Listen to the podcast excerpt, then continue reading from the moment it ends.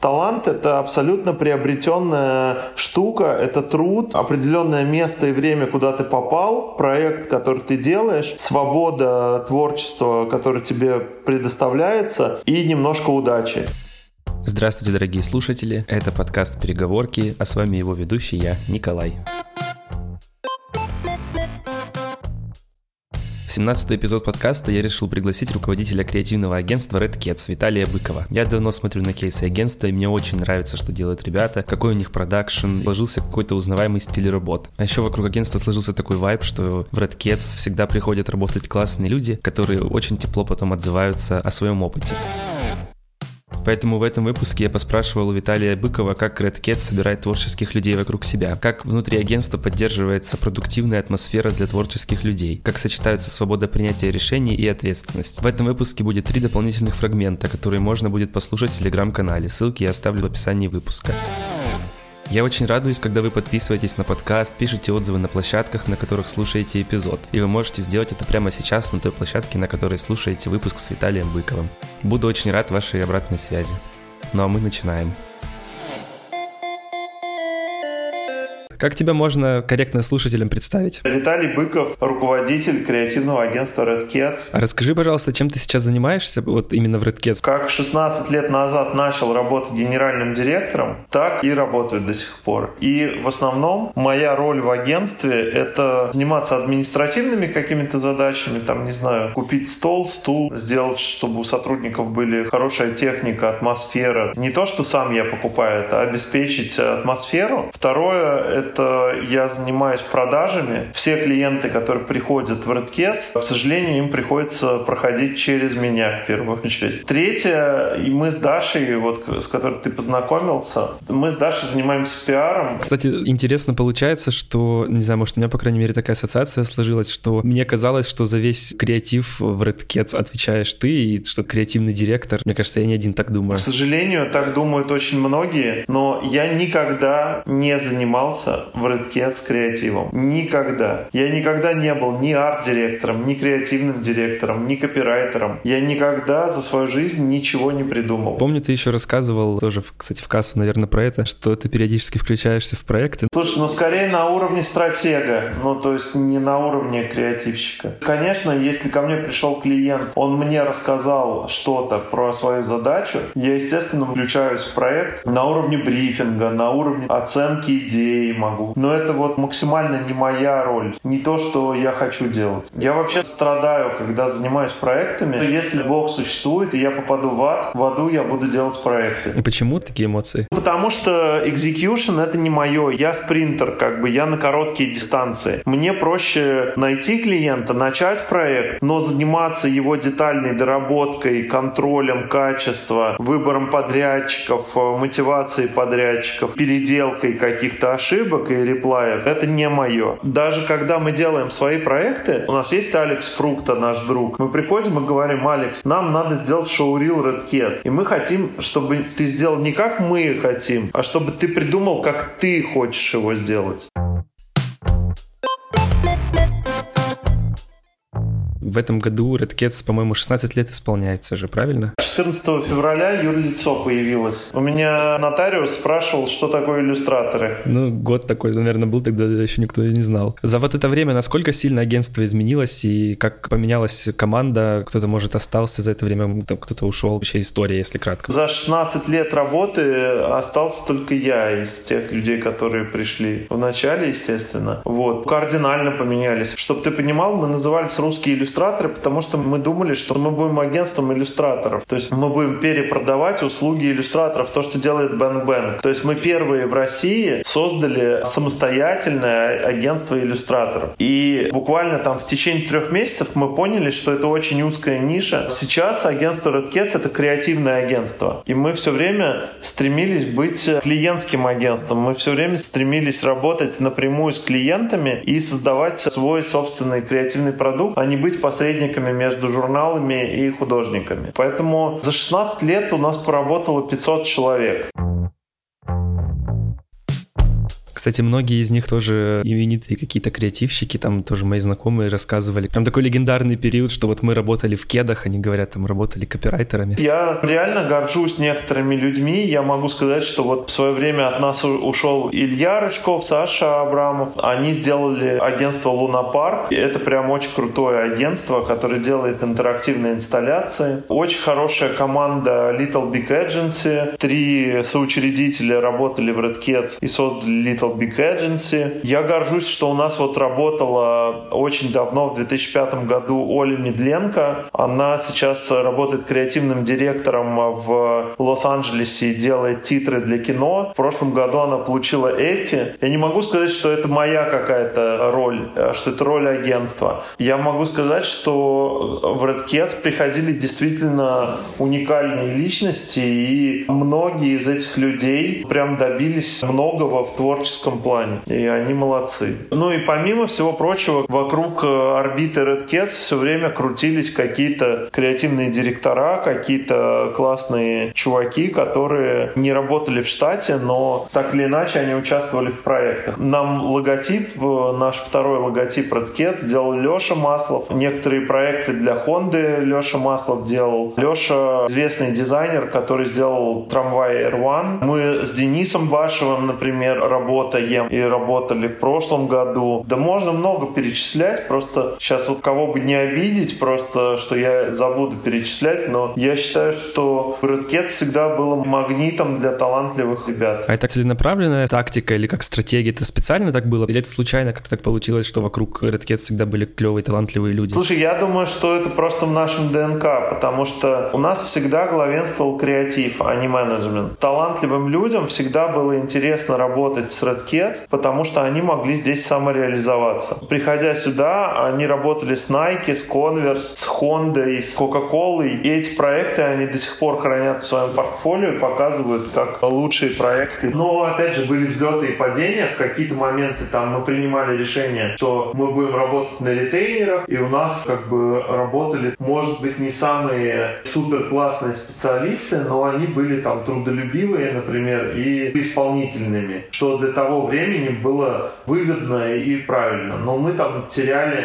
какие-то звездочки в фестивальных работах, какие-то очки теряли на рынке профессиональном. Потому что была очень смешная ситуация, когда я пришел на какое-то мероприятие и там познакомился с девушкой, а мероприятие было посвящено веб-девелоперам. То есть там тусовались э, разработчики сайтов. Ну и девушка мне говорит, а вы заказчик или клиент? Я говорю, а в чем разница? Она говорит, ну типа клиент это тот, кто заказывает работу, а заказчик это типа посредник. То есть агентство э, Лео Бернет, например, это заказчик, а Макдональдс это клиент. Я такой, ну окей, хорошо. Я говорю, ну вот я Red Cats. Она говорит, ой, да, а у нас на рынке вообще считается, что Red Cats давно сдулись. А мы к тому моменту реально там уже 6 лет не делали сайты. Ну, то есть нам было невыгодно это делать. Ну, и я в какой-то момент понял, что для рынка веб-девелоперов, для дизайнеров веб-сайтов мы типа не крутое агентство. То есть если человек строит свою карьеру в создании сайтов, то как бы в Redcat лучше не ходить. И правда, потому что мы делаем два сайта в год, может быть, а то и один. И не то, чтобы это такие проекты, которыми имеет смысл гордиться. Вот. А мы там перешли совсем в другую как бы категорию. И это очень э, важно, что в нашем бизнесе есть вот такие, такая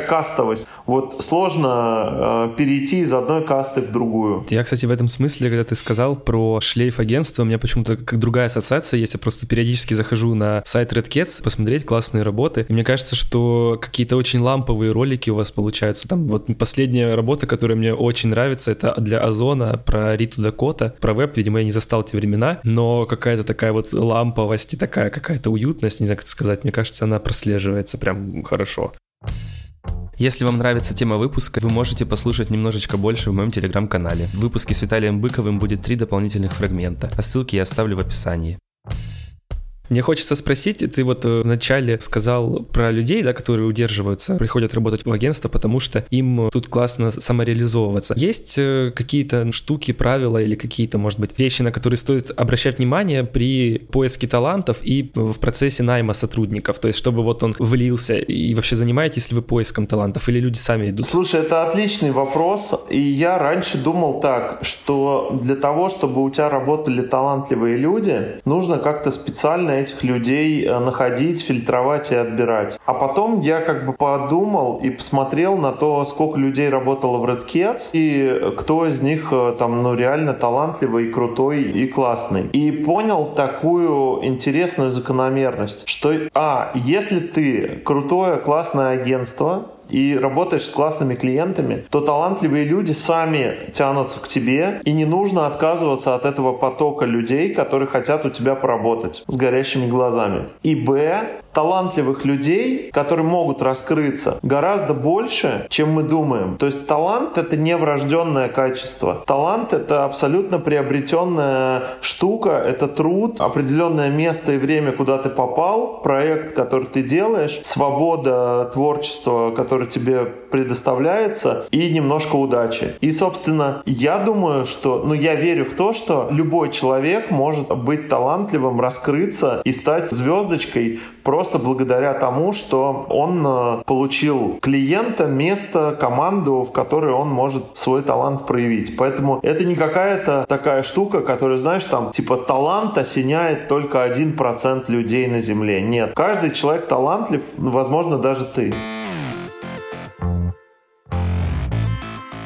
Ты в одном из своих выступлений как-то сказал, что важно правильно мотивировать творческих сотрудников, создавать какую-то особую атмосферу внутри агентства. Можешь, пожалуйста, рассказать, как это в Red Cats происходит? Ну, кроме того, что вот здесь люди могут самореализоваться, и здесь клевые клиенты, может быть, это как-то еще на уровне HR-стратегии как-то это прорабатывается, ну, тогда смысленно. Вообще вот я понял такую штуку, что смузи, там, не знаю, дорогая мебель, там, не знаю, локация офиса, это все второстепенные вещи, которые важны важные, но второстепенные. И я думаю, что реально важна свобода принятия решений. То есть, если ты человеку говоришь, что ты свободен сам принимать решения в той или иной творческой задаче, то это самое важное и ценное для того, чтобы человек раскрылся. И я в это очень верю. То есть вот я верю в то, что можно прийти стажеру сказать, так, чувак, вот это твой бриф, делай, что хочешь, придумывай, что хочешь, это твоя задача, я не буду в нее вмешиваться, я буду помогать тебе ее продавать клиенту. А если ты ему еще скажешь, что ты сам, сам продаешь свою идею клиенту, то это вообще замечательно. Я думаю, что вот этот постулат, вот этот принцип, что ты даешь свободу человеку, от него дальше все скачет. И атмосфера в агентстве, и тусовки, и доверие друг к другу, и ответственность, э, которая друг на друга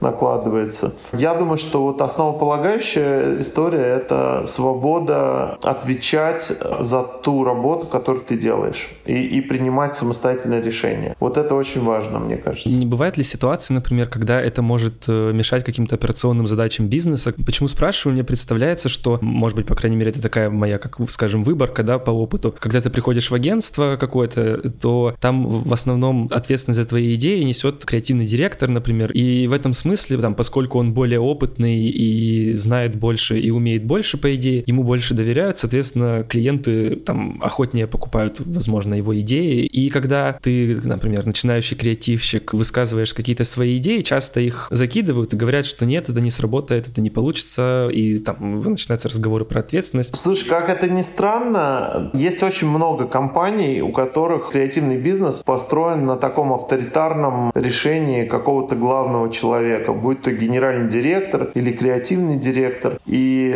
этот человек, он либо во всеуслышание объявляет, что он принимает решение, либо он навязывает свои решения, либо он является таким экзекутором решений. То есть он говорит, это да, а это нет. Ну, я знаю, вот в BTL агентствах там во многих генеральный директор отсматривает все презентации и решает, что несем или не несем клиенту. Это плохо. Мне это вообще не нравится, не близко и не интересно.